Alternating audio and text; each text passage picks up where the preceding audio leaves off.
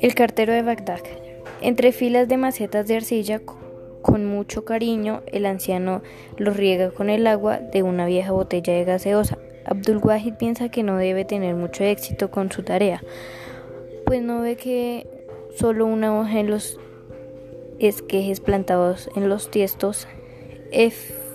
Faisal, grita Ahmed. Desde el muro, el viejo se inmuta, continúa regando sus tiestos, agachándose de vez en cuando para examinarlos de cerca y arañarlos con los dedos de la tierra agostada.